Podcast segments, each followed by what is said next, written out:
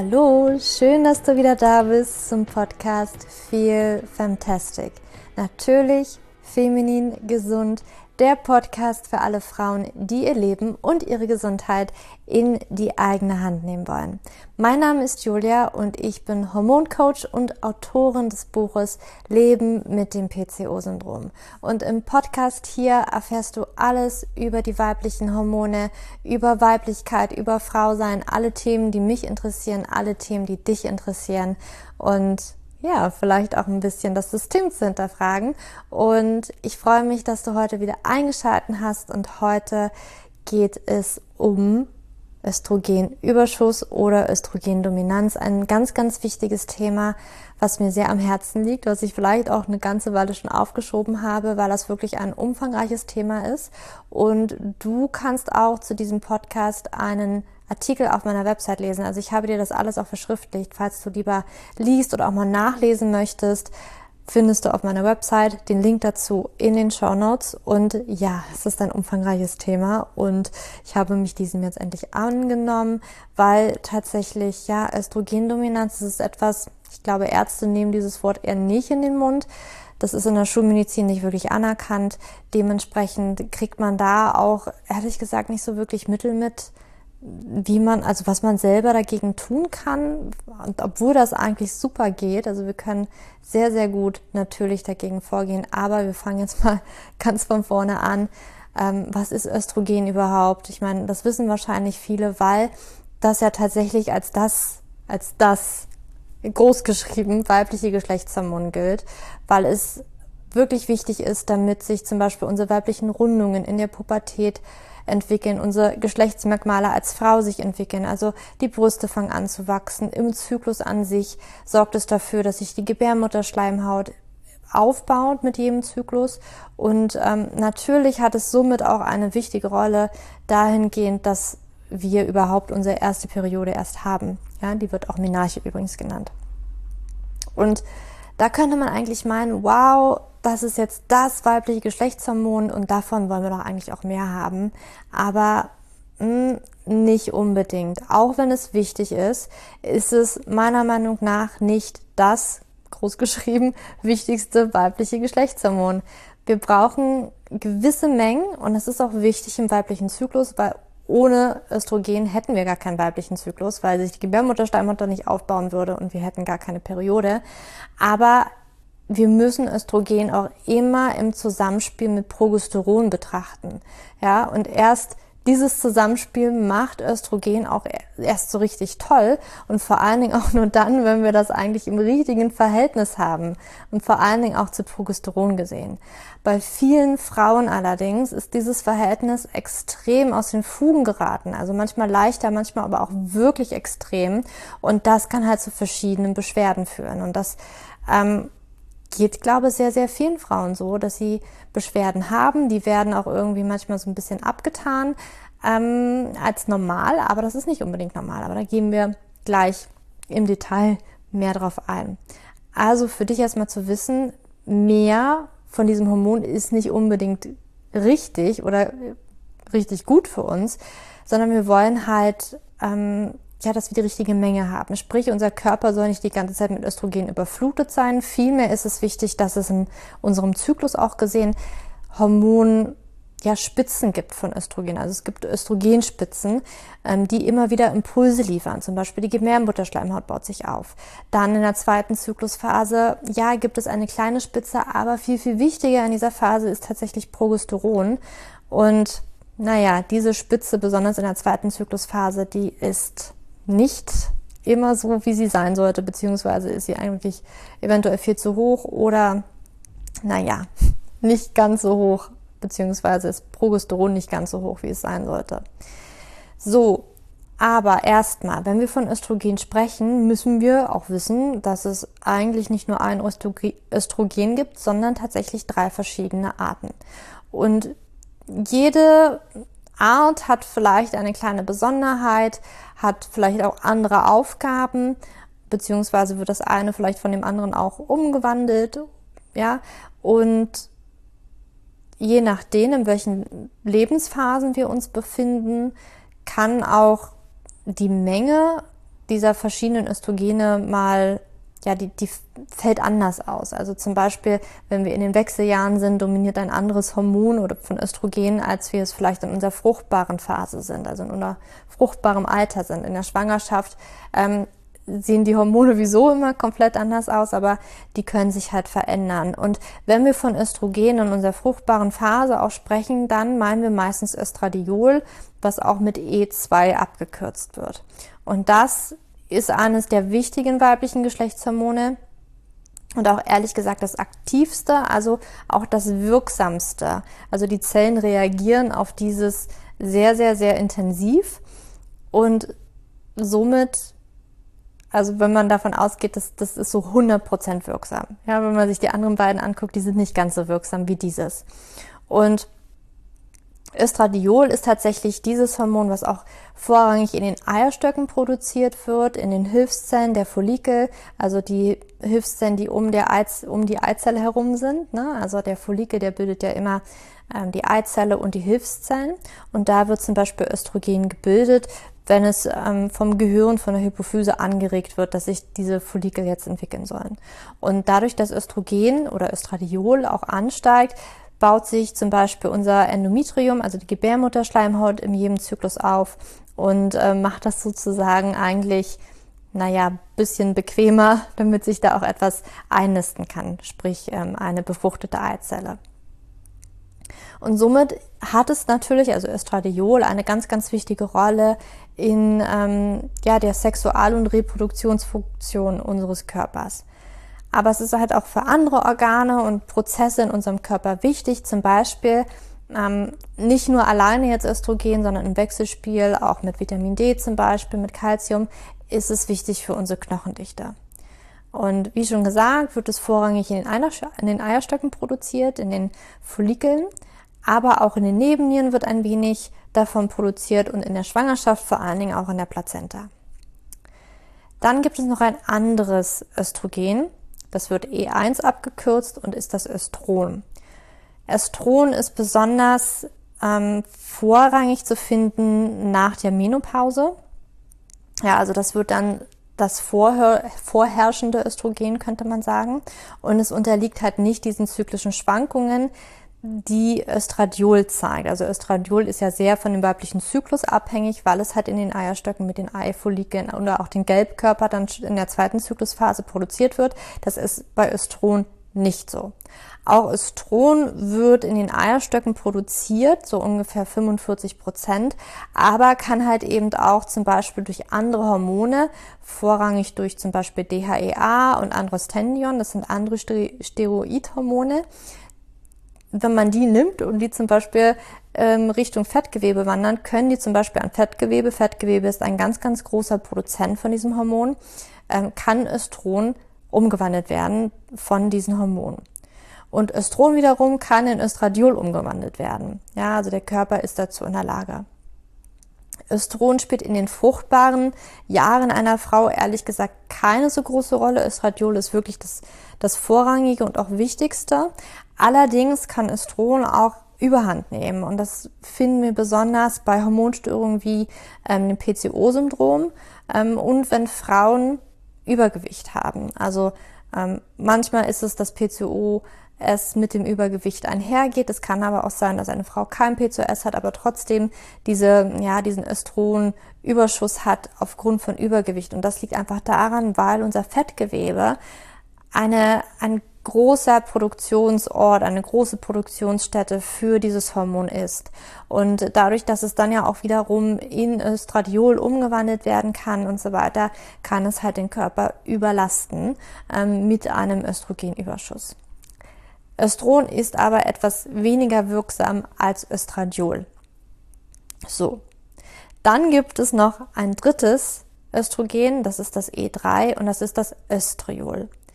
Das ist ehrlich gesagt ein Stoffwechselprodukt aus Östradiol und Östron und es hat wirklich eine ganz, ganz minimale Wirksamkeit, östrogene Wirksamkeit, im Gegensatz zu den anderen zwei Östrogenen.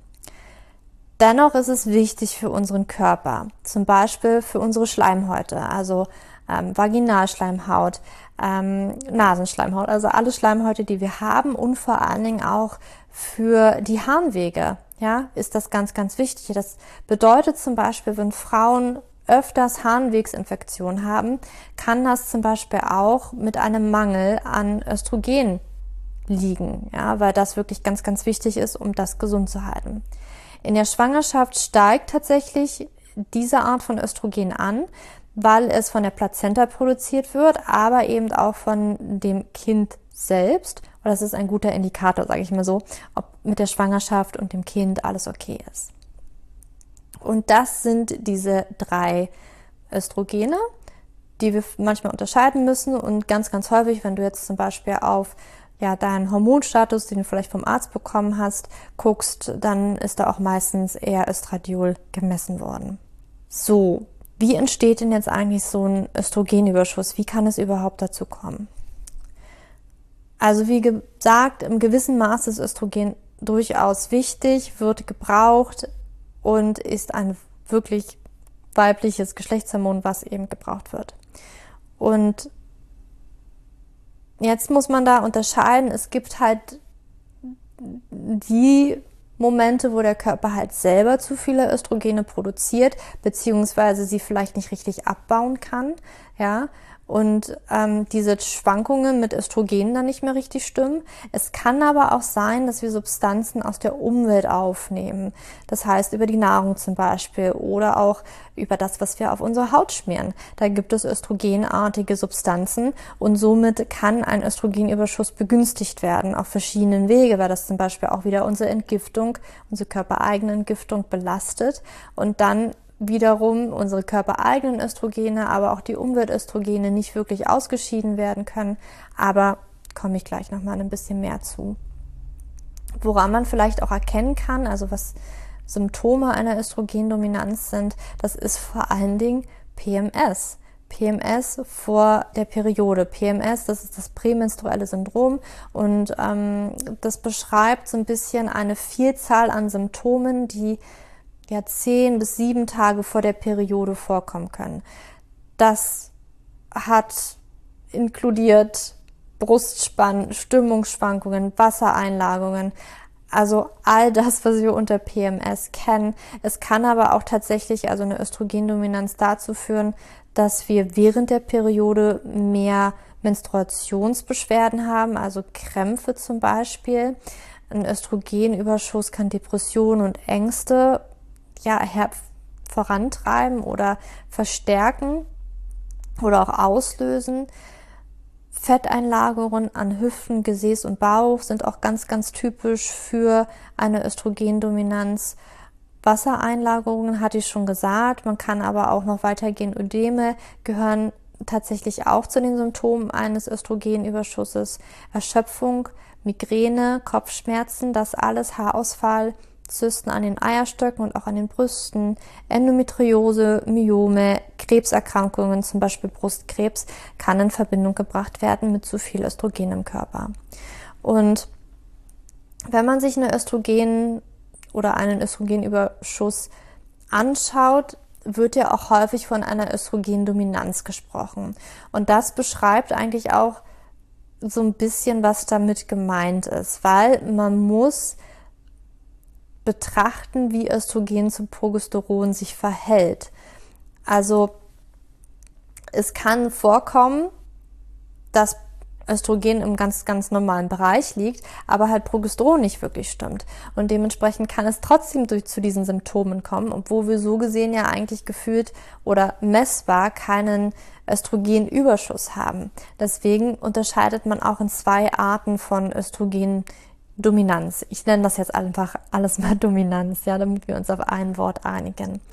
Und wie schon gesagt, sind im weiblichen Zyklus Progesteron und Östrogen sehr wichtig und besonders in der zweiten Zyklushälfte.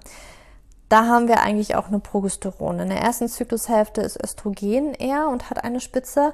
In der zweiten Zyklushälfte hat Östrogen eine Spitze, aber eben auch Progesteron. Und Progesteron wird immer nur dann produziert, wenn wir einen Eisprung haben und wenn dieser Gelbkörper, der das Progesteron dann ausschüttet, auch stark genug ist. Und eigentlich in einem gesunden Zyklus sollte Progesteron immer mehr vorhanden sein in der zweiten Zyklushälfte als Östrogen.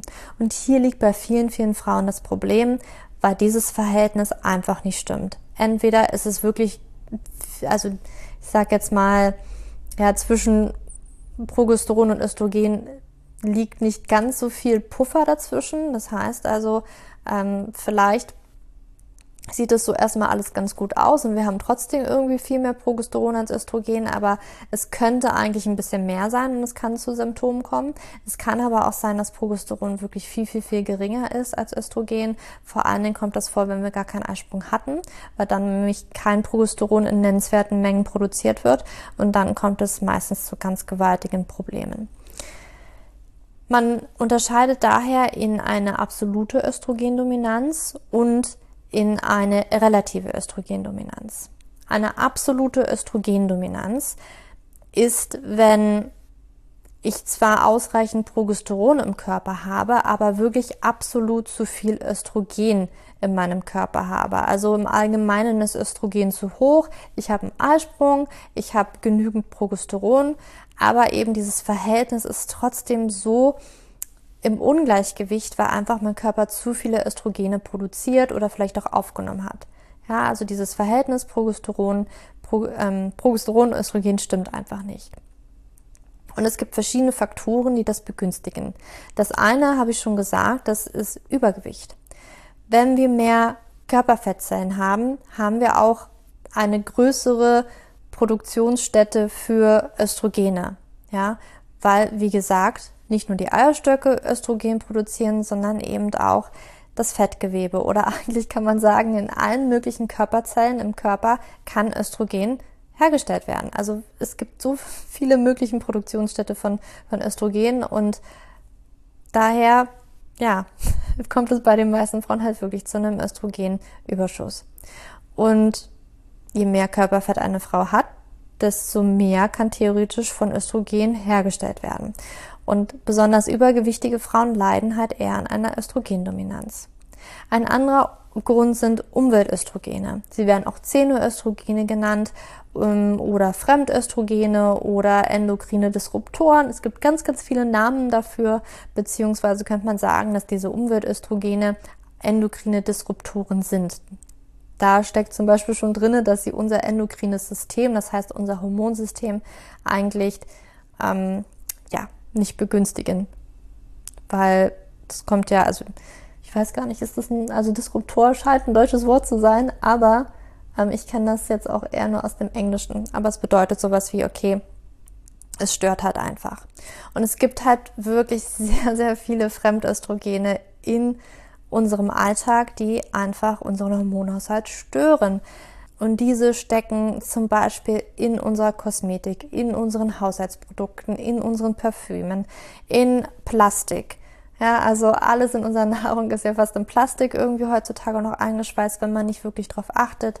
Ähm, aber auch wenn du Plastikdosen verwendest, Plastiktrinkflaschen und so weiter, Konservendosen, ähm, die Nahrung aber an sich, die mit Pestiziden, Herbiziden und Co. eingesprüht ist, ähm, aber auch synthetische Hormonpräparate wie die Pille, der Hormonring, das alles führt tatsächlich dazu, dass wir einen Östrogenüberschuss erleiden können, weil diese Xenoöstrogene docken sich an unsere Östrogenrezeptoren an und blockieren sozusagen diesen Rezeptor an den Zellen für unsere körpereigenen Östrogene.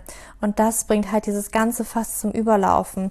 Und das ist einfach nicht gut. Und wir sind heutzutage wirklich mit einer Vielzahl von diesen Dingen konfrontiert, schmieren wir uns auf die Haut, lassen sie in unseren Körper und da macht nicht jeder Körper unbedingt mit und jede Entgiftung und damit ist das ziemlich schwierig.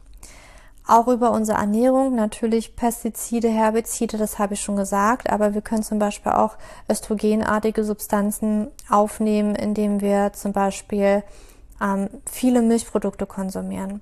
Fleisch ist ebenso aus konventioneller Haltung eventuell ein Problem, weil es auch mit Antibiotika gefütterte Tiere sind, weil die ähm, nicht die beste Nahrung eventuell kriegen und das kriegen wir dann auch zu spüren. Und es gibt aber auch pflanzliche Lebensmittel, die enthalten sogenannte Phytoöstrogene, die auch hormonell wirken können. Ja, Sojaprodukte sind zum Beispiel so ein Fall.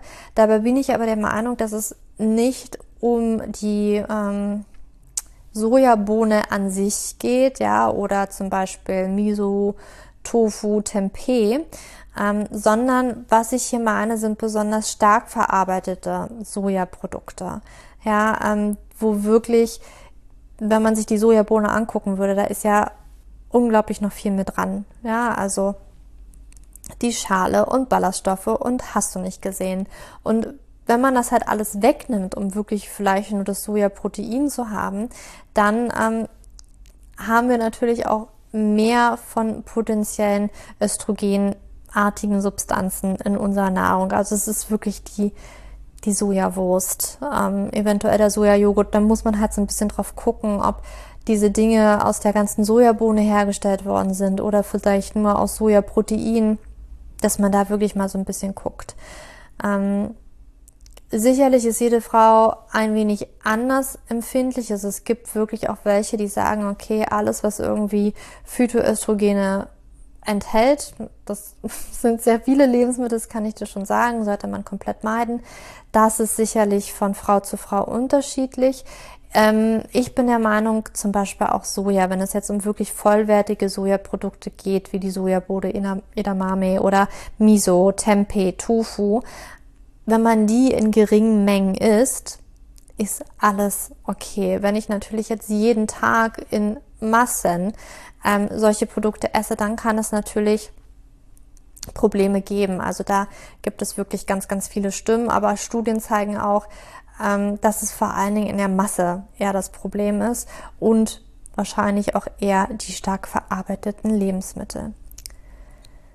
Zucker ist übrigens auch ein großes Problem. Wer hätte das gedacht? Also raffinierte Kohlenhydrate, Haushaltszucker, Muffins, Kekse, Schokolade, das alles, wo halt viel Zucker drin steckt und vor allen Dingen halt in seiner raffinierten Form. Die Kohlenhydrate ist das natürlich immer mit einer erhöhten Insulinausschüttung verbunden und das kann zu einem Östrogenüberschuss beitragen. Eine schwache Entgiftung hat auf jeden Fall auch etwas mit diesem Östrogenüberschuss zu tun und dass ähm, unser Körper nicht dazu in der Lage ist, körpereigenes überschüssiges Östrogen abzubauen, aber auch die ganzen Umweltöstrogene. Das liegt einerseits daran, dass wir unseren, weil wir unseren Körper halt ständig mit diesen Umweltöstrogenen zum Beispiel konfrontieren, mit irgendwelchen Giftstoffen, ähm, dass er da nicht mehr richtig hinterherkommen kann. Es liegt aber auch einfach daran, dass zum Beispiel auch durch Stress oder über unsere Ernährung unsere Entgiftungsorgane leiden, also das sprich, ne, da zählt die Leber zu, da zählt die Niere zu, da zählt der Darm zu.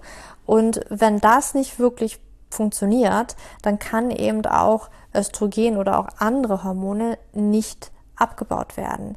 Und manchmal kann es auch dazu kommen, dass zum Beispiel auf Höhe der Leber das eventuell nicht wirklich funktioniert ähm, und auch die Zwischenprodukte, also die Metaboliten von Östrogen ein Problem sind oder der Stoffwechselweg nicht richtig funktioniert.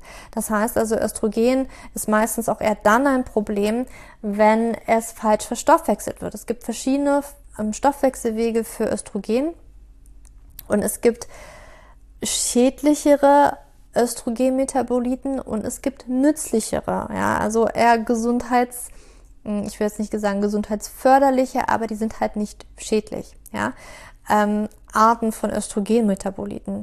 Und wenn unsere körpereigene Entgiftung schlecht ist oder blockiert ist, weil bestimmte Enzyme nicht richtig funktionieren oder ein bestimmtes Enzym, was schädliche Östrogenmetaboliten herstellt, eher befeuert wird, dann haben wir da ein Missverhältnis.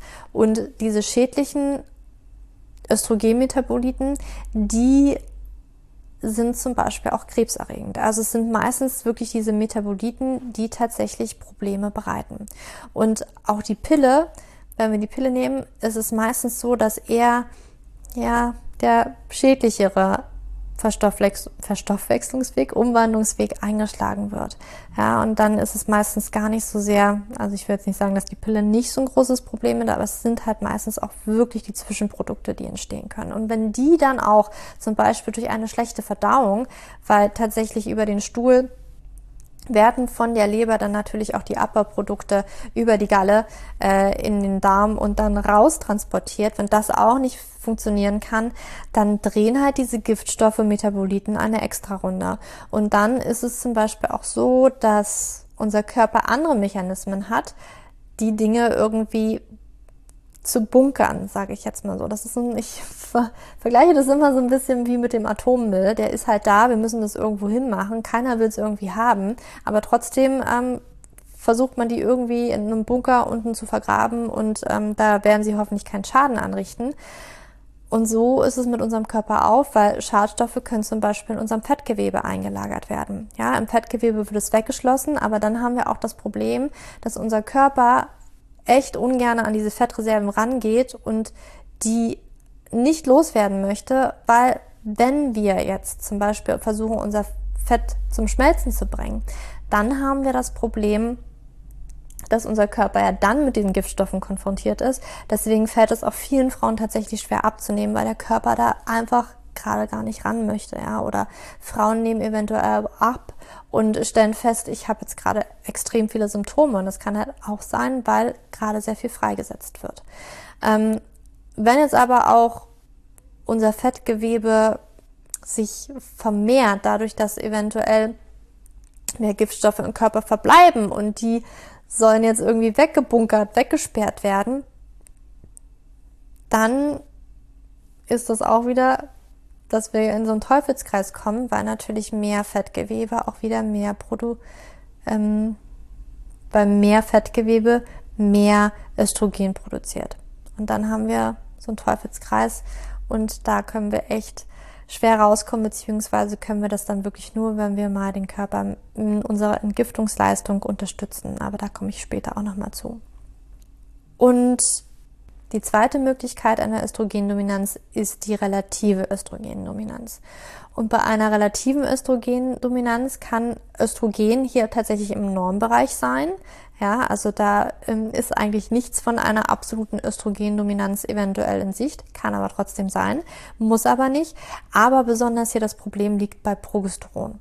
Ja, es wird übrigens auch Gelbkörperhormon genannt, weil es nämlich im Gelbkörper in der zweiten Zyklusphase produziert wird. Und hier in diesem Fall ist Progesteron dann oft zu niedrig oder eben auch gar nicht vorhanden, weil zum Beispiel gar kein Eisprung stattgefunden hat. Und ich habe ja schon gesagt, dass eigentlich in der zweiten Zyklushälfte oder Zyklusphase Progesteron wirklich das dominante weibliche Geschlechtshormon sein sollte. Und das ist wirklich, wirklich essentiell und das ist auch ganz wichtig, wenn man zum Beispiel einen Kinderwunsch hat.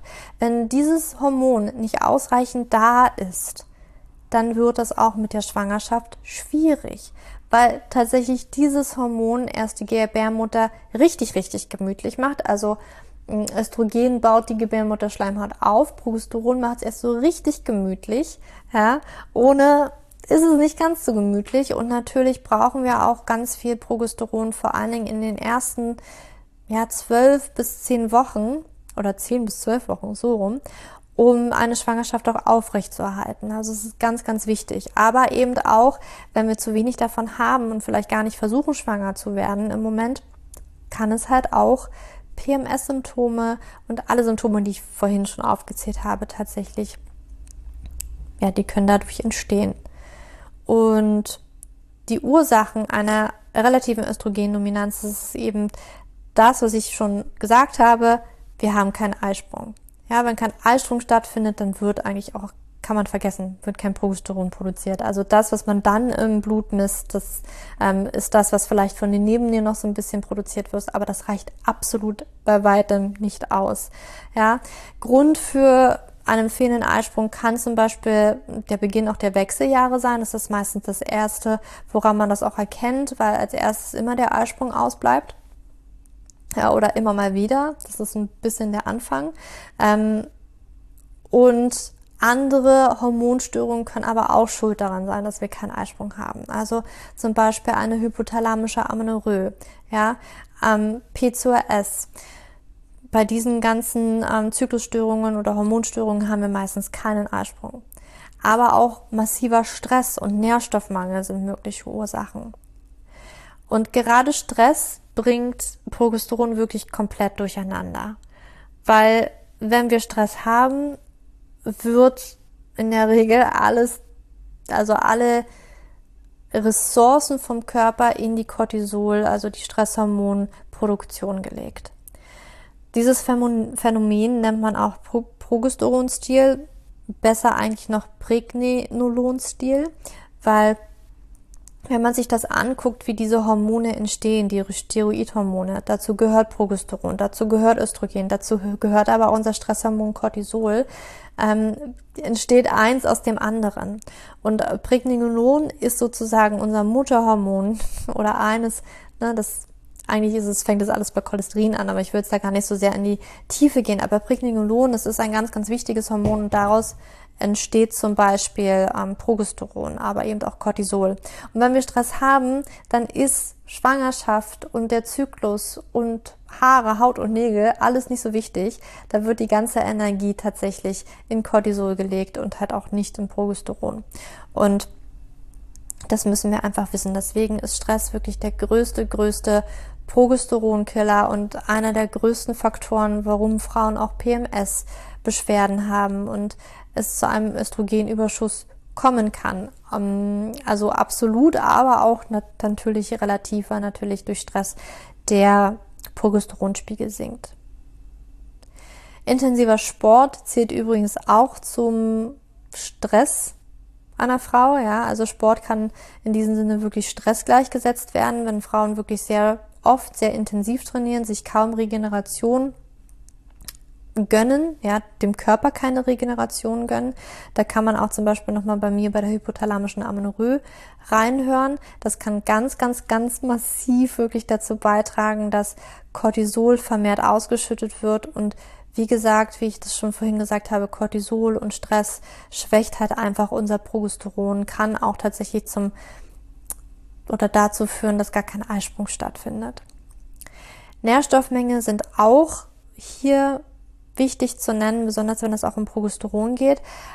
Nährstoffmenge werden gebraucht, damit die Follikel überhaupt sich richtig ausbilden können und auch vor allen Dingen, dass der Gelbkörper dann stark genug ist, weil erst, also der Gelbkörper, der entsteht ja erst auch aus einem starken Follikel und wenn wir da eventuell ein paar Nährstoffe nicht haben, die aber unser Körper dazu wirklich braucht, dann wird es problematisch. Und gerade die Pille, also Frauen, die gerade die Pille nehmen oder vielleicht auch gerade die Pille abgesetzt haben, können halt vermehrt unter bestimmten Vitalstoffmengen leiden. Dazu gehören zum Beispiel die B-Vitamine, Vitamin C, Zink. Ähm, also es gibt da eine unendlich große Liste an Vitalstoffen, die einfach von der Pille sozusagen dem Körper entzogen werden und die dann einfach fehlen, damit diese Eifollikel ordnungsgemäß heranreifen können, damit der Gelbkörper wirklich stark genug ist und genügend Gelbkörperhormone, also Progesteron produzieren kann. Und natürlich werden Nährstoffe oder Vitalstoffe auch gebraucht, um Entgiftungsprozesse wirklich in den Gang zu bekommen. Also in der Leber zum Beispiel, die Leber funktioniert oder entgiftet in zwei Stufen. Ja, und diese zwei Stufen funktionieren nur, wenn da Antioxidantien und Vitamine und Spurenelemente da sind, weil ähm, diese Stoffe tatsächlich sich an diese Metaboliten binden oder Enzyme ähm, an ausschalten, also vor allen Dingen anschalten, weil das Coenzyme zum Beispiel sein können und so weiter und so fort. Also ganz, ganz wichtig. Und wenn wir halt diese Vitalstoffmenge haben, dann kann auch hier zum Beispiel unsere Entgiftung tatsächlich ins Stocken geraten und eben auch überschüssiges Östrogen gar nicht abbauen. Wie finde ich eigentlich heraus, ob ich eine Östrogendominanz habe? Wer seinen Zyklus relativ gut kennt und auch vielleicht seine Beschwerden aufschreibt, der braucht fast gar keinen wirklich dramatischen Test dafür, weil tatsächlich so Menstruationsbeschwerden oder PMS immer ein gutes Zeichen dafür sind, dass das Verhältnis von Progesteron und Östrogen eigentlich gestört ist. Natürlich wird es schwer, da herauszufinden, hm, ist es jetzt mein Progesteron oder ist es mein Östrogen? Habe ich da wirklich zu viel Östrogen? Habe ich zu wenig Progesteron. Ähm, selbst das könnte man ein bisschen ablesen, wenn man zum Beispiel auch die Temperatur misst und wirklich weiß, wie lange seine zweite Zyklusphase ist. Aber man kann natürlich auch auf Nummer sicher gehen und messen, wenn man da wirklich Gewissheit haben möchte. Ich weiß, wir versuchen ja vieles mit dem Verstand tatsächlich auch zu verstehen. Ich liebe ja auch Zahlen, um mir das gerne mal anzugucken, obwohl ich mittlerweile auch wirklich sehr nach meinem Körpergefühl gehe, ähm, was meistens wirklich richtig ist. Und ich habe das ich habe auch die Erfahrung gemacht, dass viele Frauen eigentlich ein sehr gutes Körpergefühl haben, aber sich nicht trauen, darauf zu vertrauen. Sich nicht trauen, darauf zu vertrauen. Okay, sehr viel trauen.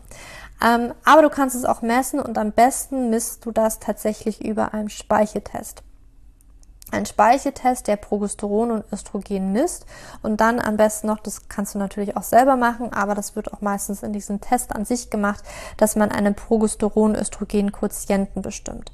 Und dieser Quotient sollte mindestens 100 zu 1 sein. Ja, das ist wirklich wichtig, aber auch wichtig ist natürlich der Messzeitpunkt. Wann nehme ich denn überhaupt diese Speichelprobe ab? Diese Speichelprobe sollte in der zweiten Zyklushälfte abgenommen werden. Und zwar am besten sieben Tage nach dem Eisprung. Ja, das ist bei Zyklen, die 28 Tage lang sind. Das sind jetzt die seltensten Zyklen, sind 28 Tage lang. Aber wenn wir jetzt mal so einen Zyklus nehmen, dann wäre das ungefähr am 21. Tag, man sagt so, okay, 19. bis 21. Zyklustag, da nimmst du diesen Speichel ab, um wirklich Progesteron, Östrogen, das Verhältnis herauszubekommen weil gerade an diesem Tag nämlich dann der Progesteronspiegel am höchsten sein sollte und wir dadurch dieses optimale Verhältnis nachgucken können. Nun ist aber der Großteil der Zyklen nicht wirklich 28 Tage lang. Was machst du dann? Ähm, dann ist zum Beispiel auch eine gute Möglichkeit, wenn du eventuell einen Zyklus trackst und weißt, wann dein Einsprung stattgefunden hast, weil du die Temperatur misst dann kannst du tatsächlich gucken, dass du ungefähr sieben Tage nach, nicht vor, nach dem Eisprung ähm, den Speicheltest machst.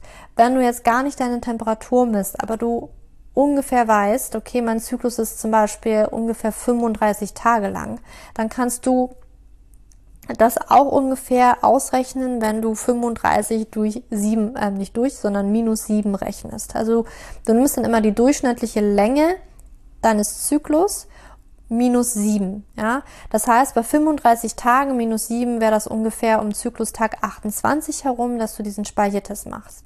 Der Grund liegt hier vom Eisprung bis zum ersten Tag der Periode. Ja? Vergehen ungefähr 14 Tage. Deswegen sage ich, okay, du kannst halt sieben Tage nach Eisprung, du kannst aber auch sieben Tage vor der Periode rechnen. Das liegt ungefähr in der Halbzeit. Ja, es liegt ungefähr in der Halbzeit, ähm, in der zweiten Zyklusphase. Und da ist wie gesagt, eigentlich der Punkt, wo Progesteron am höchsten sein sollte. Und deswegen misst du da, weil du dann nämlich herausfindest, ob Progesteron wirklich im richtigen Verhältnis zu Östrogen hier vorhanden ist oder ob vielleicht Östrogen wirklich absolut total erhöht ist Progesteron vielleicht ganz okay ist oder ob Progesteron einfach auch zu niedrig ist. Wie wird dann jetzt ein Östrogenüberschuss überhaupt behandelt? Ja, in der Schulmedizin, ich glaube, ich habe es schon Anfang schon gesagt, äh, hört man, glaube von Östrogendominanz, Östrogenüberschuss eher selten etwas.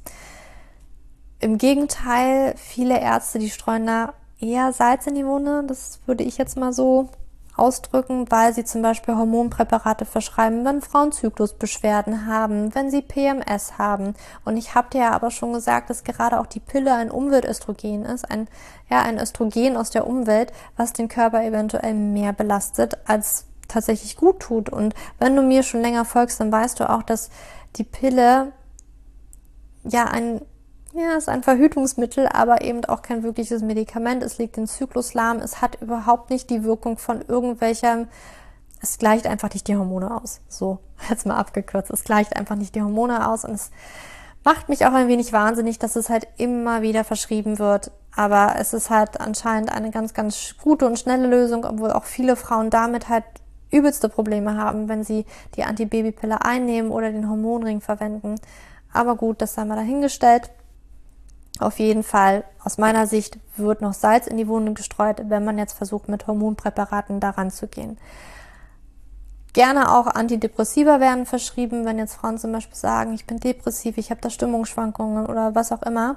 Ähm, ja, auch das streut eher Salz in die Wunde. Auch das bringt natürlich auf lange Sicht eher nicht wirklich viel, sondern, naja, kann auch Nebenwirkungen haben. Aber ich gehe jetzt mal da nicht so sehr in die Tiefe, sondern ich möchte mich darauf konzentrieren, was können wir denn jetzt machen? Ich möchte dir einfach ein paar Tipps mit an die Hand geben, was du selbst schon jetzt machen kannst, um deinem Körper zu entlasten, um ihn zu unterstützen, um deinen eigenen Körper wirklich an die Hand zu nehmen. Da finde ich es einerseits wichtig, also ich unterscheide da immer. Erstmal, der erste Punkt für mich ist immer, dass ich schaue, dass ich schon mal gar nicht so viele Umweltöstrogene aufnehme, damit ich von außen gar nicht mal so viel im Körper habe, was meinen Körper da aus dem Gleichgewicht bringen könnte, dass ich ihn somit schon mal entlaste. Und der zweite Punkt wäre dann, wie kann ich meinen Körper dabei unterstützen, zum Beispiel körpereigenes Östrogen auch besser auszuscheiden oder vielleicht auch, wenn ich ähm, in der Vergangenheit natürlich jetzt nicht so unbedingt auf meine Kosmetik und alle Punkte, die ich gleich mit dir durchgehen werde, geachtet habe.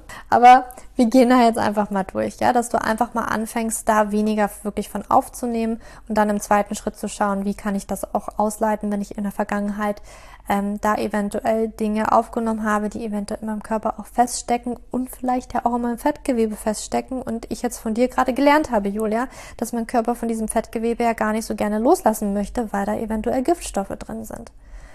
So, fangen wir mal an mit dem ersten Schritt und hier möchte ich auch sagen, ich werde dir jetzt ganz viele Dinge nennen, die du tun kannst. Und es ist wichtig, dass du für dich erkennst, dass du jetzt nicht alles auf einmal umsetzen musst, sondern jeder kleine Schritt ist richtig, richtig gut und jeder kleine Schritt, den du gehen kannst, ist super und wird dich auch immer Schritt für Schritt Richtung Hormonbalance bringen. Und auch sei dahingestellt, es ist natürlich jetzt keine schnelle Pille, das wirst du von mir nie bekommen, sondern das ist natürlich ein bisschen Arbeit. Das ist Verantwortung für den eigenen Körper übernehmen, damit dein Körper aber auch gesünder ist. Also du kannst hier wirklich maßgeblich mitwirken, aber es dauert halt auch etwas. Du musst Geduld haben, ja, weil du musst es auch ein bisschen immer so sehen. Das hat natürlich auch ein paar Jahre gedauert, dass sich das natürlich angestaut hat und sich wirklich zugespitzt hat und heute vielleicht du ganz viele Symptome hast und da musst du halt wirklich auch Geduld haben, weil was sich über Jahre aufbaut, kann sich nicht in fünf Stunden oder in einem Tag jetzt auflösen, sondern braucht auch ein wenig Geduld. Okay, wie können wir denn jetzt anfangen, weniger Östrogen, Umweltöstrogene aus der Umgebung aufzunehmen? Das erste ist natürlich, dass du versuchen solltest, deine Verhütung zu überdenken, falls du Hormonring Antibabypille nimmst, weil das natürlich ähm, ja zum Östrogenüberschuss eher beiträgt, vor allen Dingen dann auch, wenn du die Pille absetzt. Also wie gesagt, ne, die Pille macht es nicht besser, sondern meistens hat man danach ähm, die gleichen Symptome, vielleicht aber auch sogar noch schlimmer. Ähm, hier kannst du tatsächlich auch mal in einen anderen Blogartikel von mir reinlesen, von der Anne Schmuck.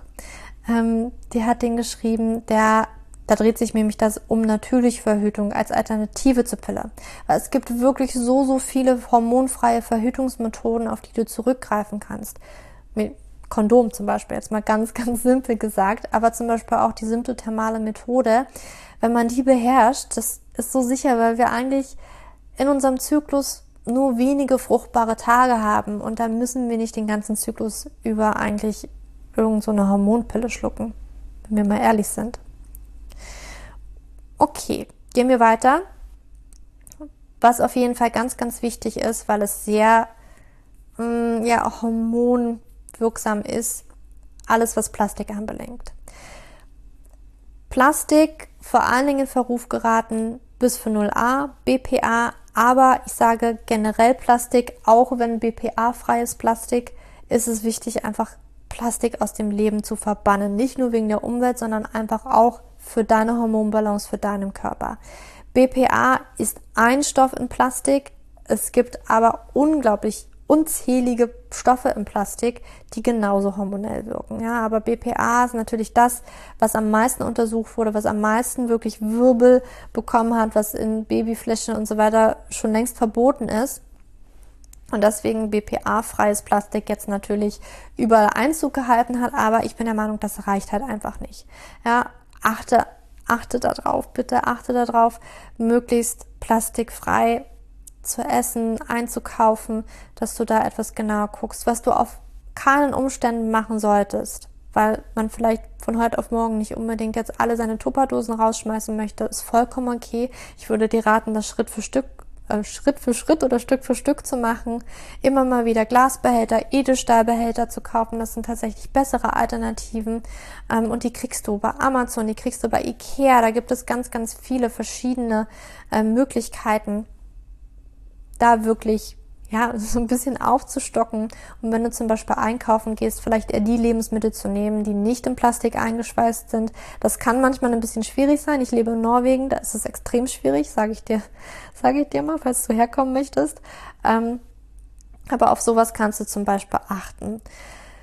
Wenn du jetzt aber tatsächlich noch irgendwelche Plastikbehälter hast, ist es da besonders wichtig, dass du zum Beispiel keinen Plastikbehälter mit Essen in die Mikrowelle stellst, also nichts da drin erhitzt. Das gleiche gilt für Plastikflaschen, auch im Sommer, ne, wenn man die mit an See nimmt, mit an Strand nimmt, mit ans Volleyballfeld nimmt und einfach, dass es nicht erhitzt wird, weil gerade die Hitze, die Wärme, die löst noch mehr diese hormonellen Stoffe ab, die gelangen dann ins Trinkwasser, in unser Essen und wir nehmen die dann einfach auf. Deswegen Stück für Stück einfach darauf achten, dass du weniger Plastik ähm, einkaufst, dass du vielleicht umstellst auf, wie ich schon gesagt habe, Glasdosen, auf Edelstahlbehälter. Ich habe zum Beispiel auch eine Trinkflasche aus Edelstahl, da gibt's unzählige Marken. Und ähm, ich würde bei Trinkflaschen ne, nochmal aufpassen, dass man keine Aluminiumbehälter tatsächlich nimmt, sondern wirklich Edelstahl, dass man darauf achtet. Wenn es nicht ausgewiesen ist, dann würde ich da vielleicht auch gerne, also ich würde nur Dinge kaufen, wo dann Edelstahl tatsächlich draufsteht. Nur mal so als kleiner Tipp. Bio-Lebensmittel kaufen ist ein nächster Punkt. Bio-Lebensmittel werden nämlich nicht mit Pestiziden, Herbiziden und all diesen Schnickschnack besprüht. Und Studien zeigen nämlich, dass genau diese Stoffe eben auch hormonell wirken können, leider. Und deswegen sollten wir die vermeiden und besonders da bei Lebensmitteln eher auf Bio-Lebensmittel zurückgreifen. Das gilt auch für tierische Produkte, ja, zum Beispiel Fleisch, dass man das lieber in Bio-Qualität kauft, weil ähm, ja, Tiererzeugnisse aus ja, Bioqualität, die werden nämlich nicht mit Antibiotika gefüttert oder die Futterqualität, die ist da auch nicht ganz so schlecht wie aus konventioneller Tierhaltung und belastet damit dem Hormonhaushalt auch etwas weniger. Jetzt ist es natürlich nicht für jeden Geldbeutel immer so machbar, dass man jetzt alles in Top-Bio-Qualität kauft und jetzt nur im Bioladen einkaufen geht. Ähm, das muss es auch erstmal gar nicht sein. Auch hier wieder Schritt für Schritt dich rantasten. Dir vielleicht mal die Dirty Dozen angucken. Das sind ähm, die schmutzigen 13. Das sind wirklich Lebensmittel, die häufig mit sehr hohen Dosen ähm, an Pestiziden belastet sind, zum Beispiel Erdbeeren, die stehen eigentlich immer on top auf der Liste, dass man da einfach guckt, dass man die Bio kauft, Lebensmittel, wo man eventuell die Schale mit isst, dass man da auch Bio-Lebensmittel kauft. Und somit vielleicht erstmal ähm, so eine kleine Überbrückungsphase hat, dass man da so ein bisschen Prioritäten setzen kann. Du findest auf jeden Fall die Dirty Dozen ähm, verlinkt in meinem Blogartikel zum Podcast und dann kannst du einfach nochmal nachgucken. Alkohol solltest du meiden. Alkohol überlastet die Leber, das stört deine körpereigene Giftung, aber Alkohol kann auch direkt den Östrogenspiegel ansteigen lassen. Ein gelegentliches Glas Wein mal am Wochenende, dagegen möchte ich gar nichts sagen, aber wenn zum Beispiel mal öfters äh, für mehrere Wochenenden hintereinander immer wieder getrunken würde oder du auch abends das Gefühl hast, oh, ich brauche so ein bisschen so ein Gläschen Wein zum Runterkommen, das kann tatsächlich Probleme bereiten. Ja, ähm, Rauchen übrigens ganz genauso, aber ja, ich glaube, viele meiner Zuhörerinnen, die rauchen vielleicht auch gar nicht. Ein nächster wichtiger Schritt, der mir wirklich auch sehr am Herzen liegt, ist tatsächlich, dass du auf deine Kosmetikprodukte, aber auch Haushaltsreiniger und alles, was irgendwie mit dir in Kontakt kommt, sei es über die Haut direkt, aber auch das, was du einatmen kannst und ähm, ja, das alles, dass du da Wert drauf legst, weil gerade in diesen Stoffen steckt so oder in diesen Produkten stecken so viel unglaublich krasse Stoffe drin, die wir über die Haut auch direkt aufnehmen, die direkt in unseren Körper kommen, die hormonell wirken, die wirklich man könnte sagen, Giftstoffe wirklich sind für unseren Körper und unser ganzes System wirklich, ähm, ich glaube, so über die Jahre immer mehr aus der Balance bringen und viele Krankheiten tatsächlich auch fördern.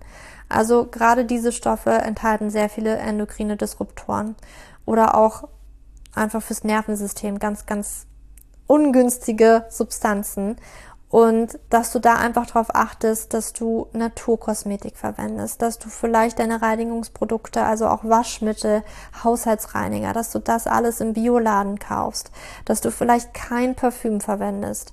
Ich verwende schon ganz, ganz lange kein Parfüm. Ich ver verwende schon ziemlich lange auch Naturkosmetik von Ringana.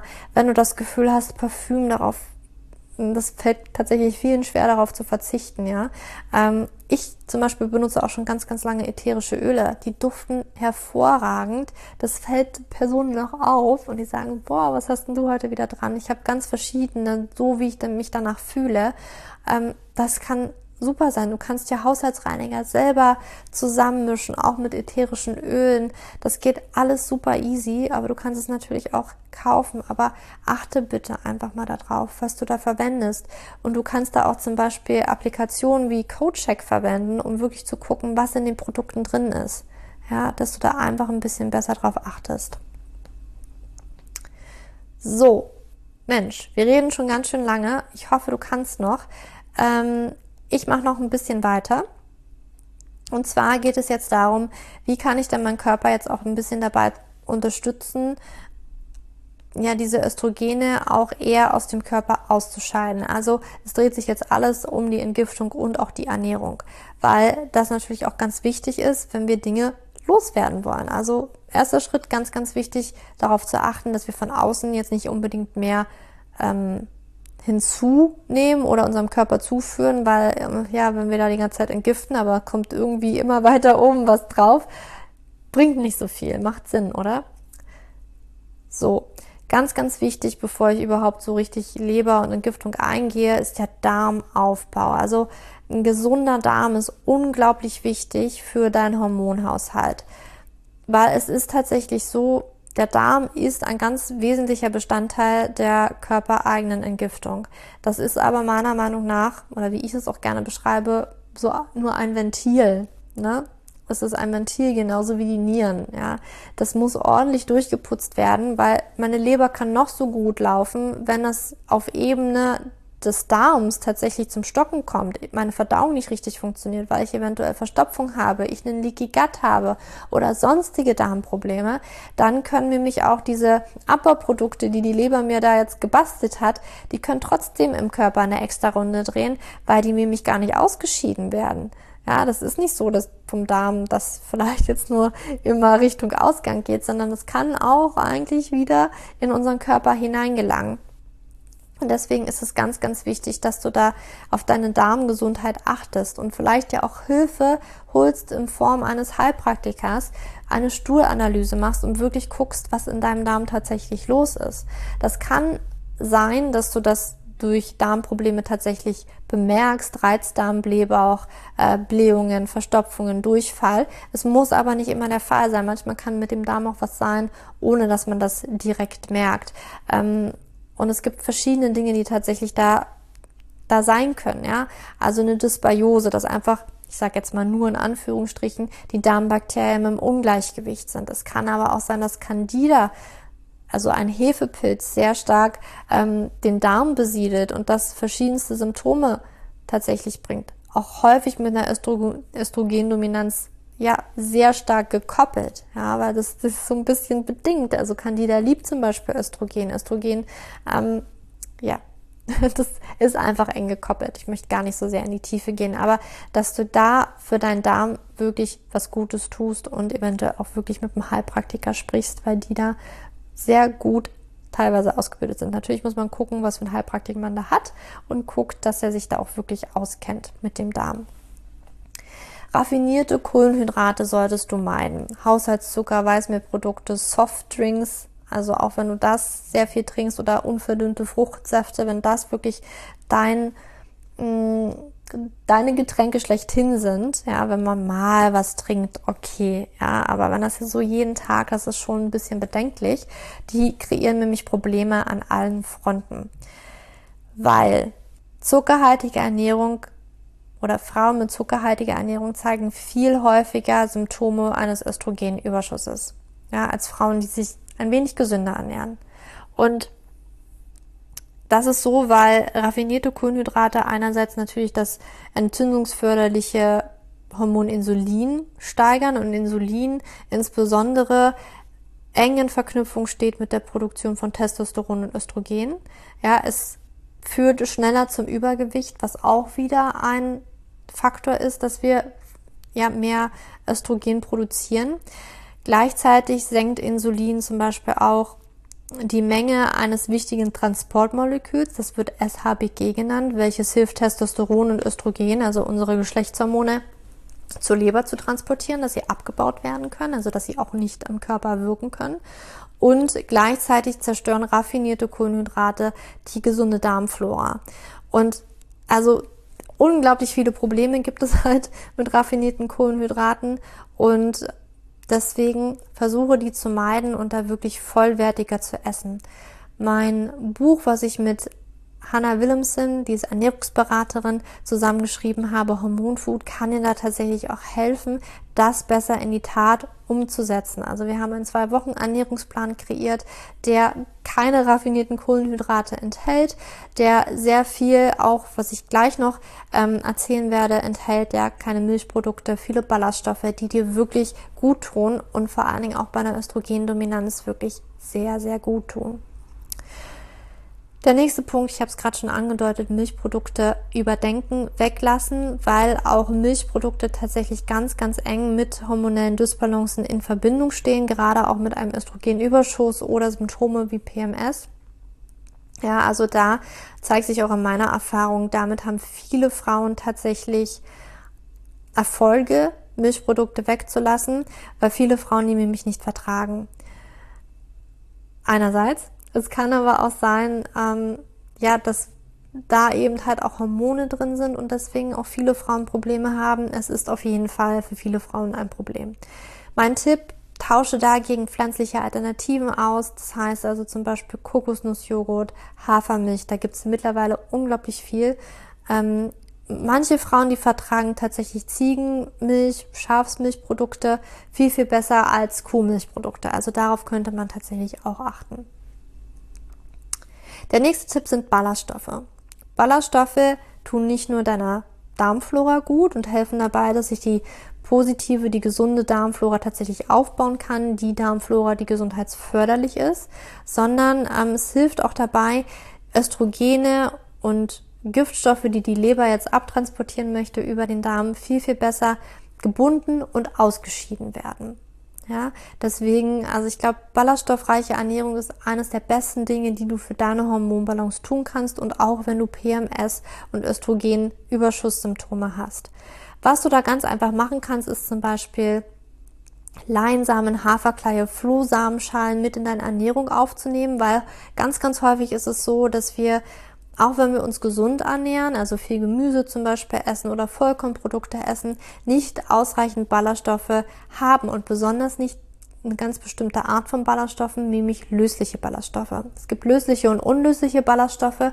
Unlösliche Ballaststoffe, die finden wir recht viel in Gemüse, Vollkornprodukte. Lösliche Ballaststoffe heutzutage finden wir kaum noch. Und wenn wir das mal so betrachten, Jäger-Sammler von früher haben ungefähr über 100 Gramm lösliche Ballaststoffe gegessen. Wir schaffen das so zwischen 10 bis 20 Gramm. Also es ist ein gewaltiger Unterschied, aber gerade das hat für unsere Darmflora so unglaublich viele gesundheitsförderliche Vorteile und ich Also lösliche Ballaststoffe sind für mich immer ein Muss. Und die stecken halt zum Beispiel in Flohsamenschalen, Haferkleie, Leinsamen, aber auch Hülsenfrüchte können dich da unterstützen, dass du da einfach mehr mit aufnimmst. Wichtig dabei ist, dass du sie langsam steigerst. Also wenn du vor allen Dingen Darmbeschwerden hast, aber auch wenn du keine Darmbeschwerden hast, ich würde sie immer nur langsam steigern. Das heißt also zum Beispiel, wenn du jetzt sagst, okay, Flohsamenschalen, ähm, damit fange ich an, die enthalten zum Beispiel einen ganz, ganz ja, bekannten löslichen Ballaststoff, nämlich das Inulin. Und da fängst du am besten mit einem halben Teelöffel pro Tag an.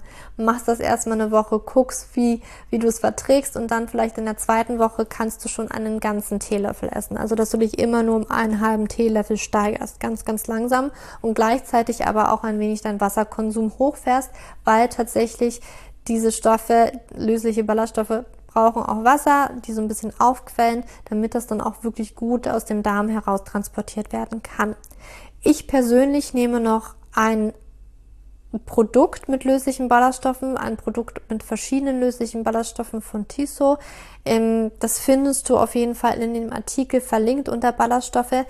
Das rühre ich mir jeden Tag in meinen Tee ein, einfach weil ich weiß, dass das so wichtig für meine Gesundheit ist, für meine Darmflora ist, für meine Hormonbalance ist und seitdem darf es einfach bei mir nicht fehlen und kann ich dir wirklich auch nur empfehlen.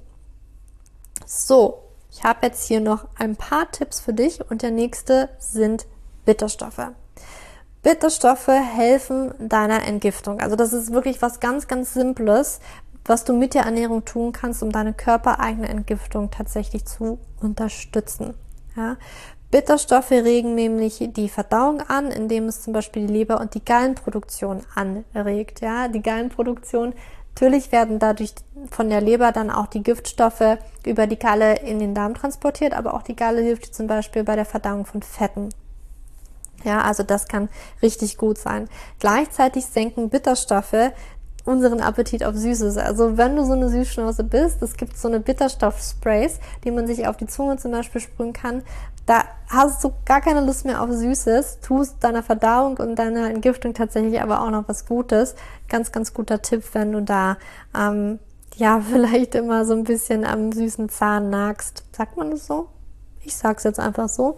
Also wenn du da so ein Süßschnabel bist.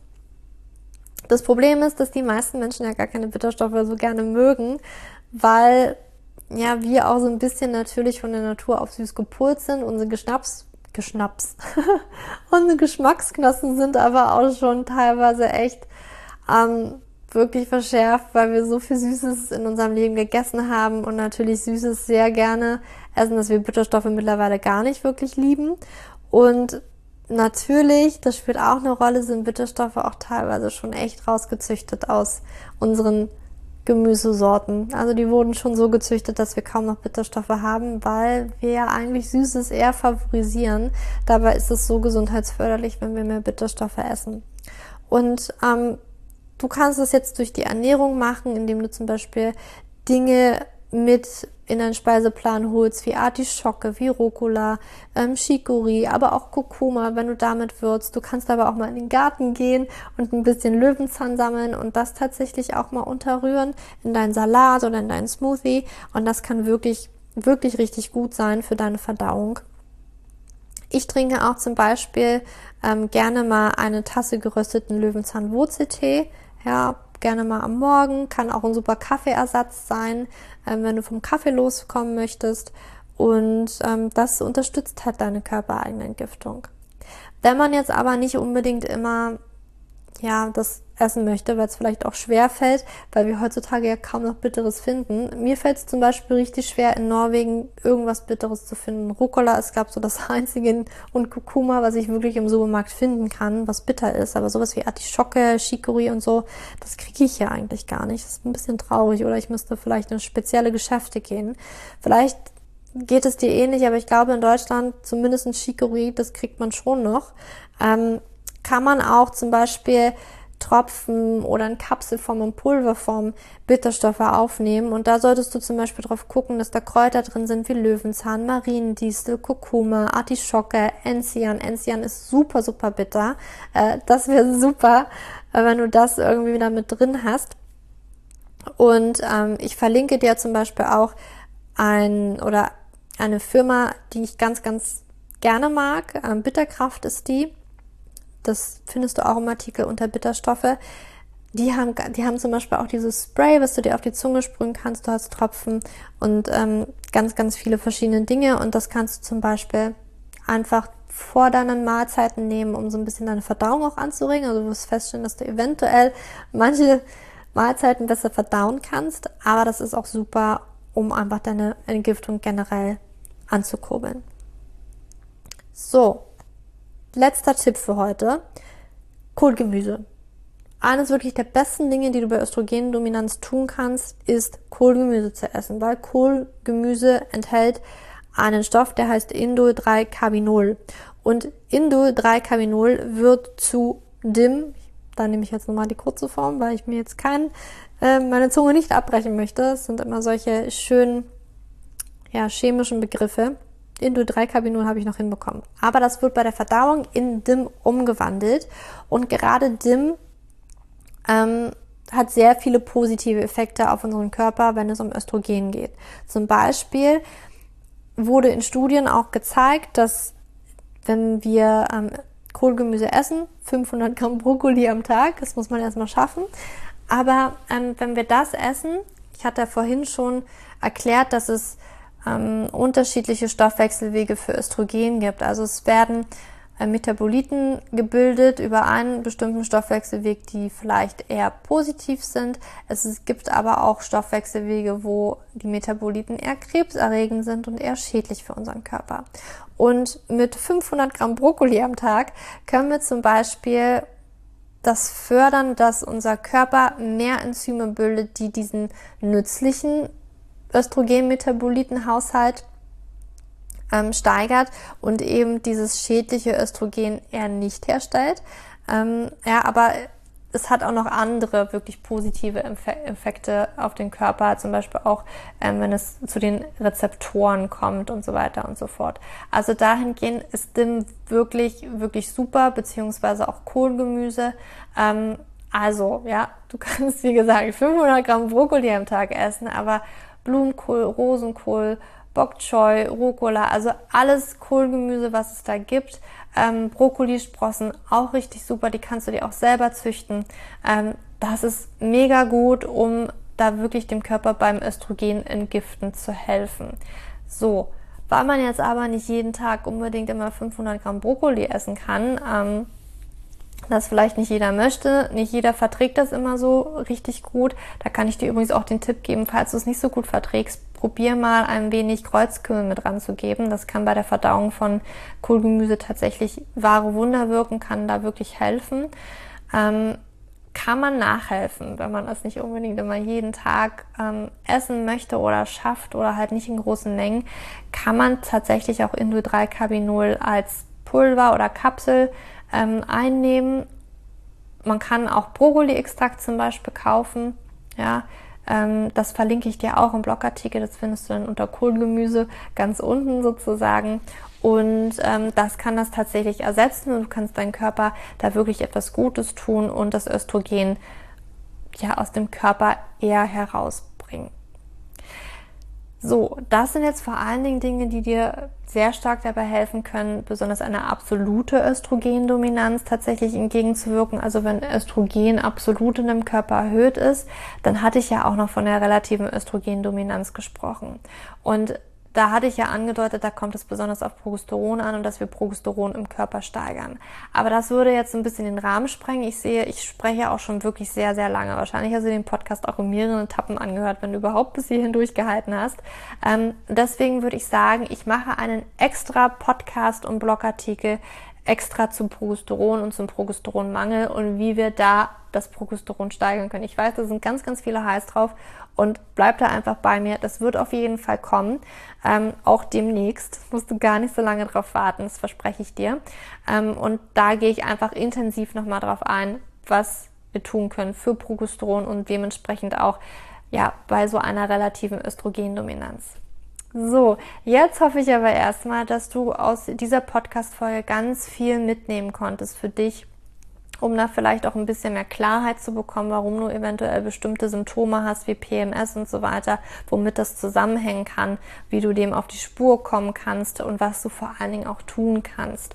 Wenn dir diese Podcast-Folge gefallen hat, ich würde mich mega, mega freuen, wenn du mir eine 5-Sterne-Bewertung auf iTunes hinterlässt, damit wir einfach noch mehr Frauen erreichen können, weil ich finde, das ist so unglaublich wichtig und eure Nachrichten auf Instagram, das zeigt mir auch einfach, ähm, dass ihr das auch wirklich wertschätzt, dass es diese Informationen gibt, weil ihr die halt nirgendwo anders findet. Und deswegen ähm, wollte ich dir auch gerne diesen Podcast in einem Stück aufnehmen. Ich hätte das natürlich stückeln können, äh, ja, in, in, verschiedene Teile, aber ich finde immer, ähm, ich möchte dir gerne alles geben und du sollst nicht warten auf den zweiten Teil oder sonstiges. Ähm, deswegen hast du heute eine etwas längere Podcast-Folge von mir bekommen und ja, ich würde mich einfach freuen, wenn es dir hilft, dass du mir da eine 5-Sterne-Bewertung gibst. Ähm, komm mich auch gerne auf Instagram besuchen, teile mir mit, ähm, was du vielleicht aus dieser Podcast-Folge mitnehmen konntest. Und ja, ich freue mich einfach von dir zu hören oder zu lesen oder ja, ich freue mich einfach. Und ich wünsche dir jetzt noch einen wunderschönen Tag oder Abend, wann auch immer du diese Podcast-Folge gehört hast. Für dich umarmt, deine Julia.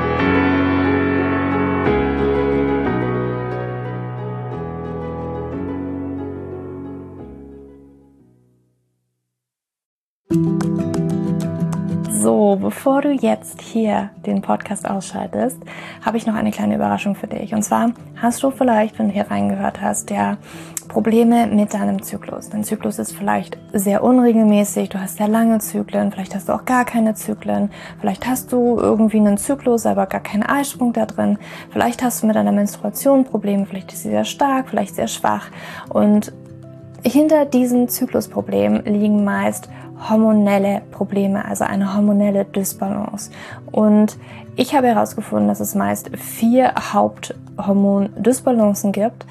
PCOS, hypothalamische Amenorrhoe, Schilddrüsenunterfunktion oder Nebennierenschwäche, die hinter diesen Zyklusproblem, hinter deinem Zyklusproblem stecken könnten. Und ich habe einen Online-Test entwickelt, der ist komplett kostenlos, der kostet dich 0 Euro, den du einmal für dich ausfüllen kannst online und dann eben ganz bequem in dein E-Mail-Postfach die Hormonstörung oder die Hormondysbalance das Ergebnis bekommst, was auf dich wahrscheinlich eher zutrifft, um dich eben in diese richtige Richtung zu stupsen. Denn es ist so wichtig, dass wir wissen, was liegt denn eigentlich hinter meinen Zyklusdisbalancen? Warum bleibt mir eine Periode aus?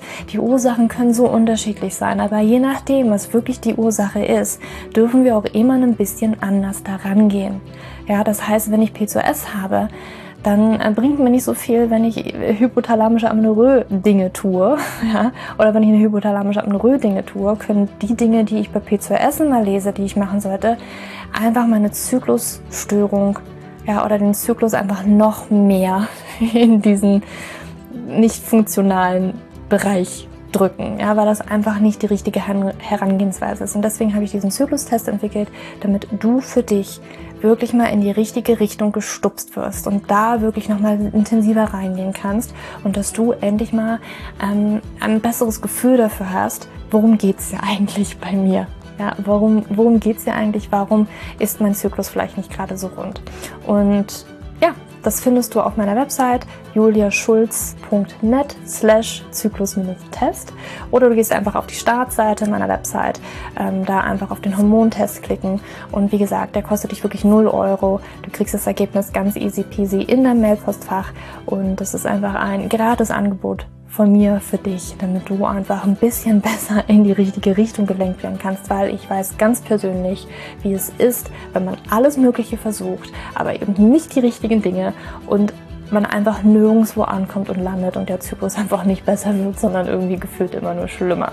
Deswegen schau da rein, juliaschulz.net slash Zyklus-Test und ähm, ich schreibe es dir auch nochmal in die Show Notes und ich freue mich, wenn du da einmal vorbeischaust und für dich diesen Test ja, einfach mal machst und für dich ein bisschen mehr in die richtige Richtung gestupst wirst.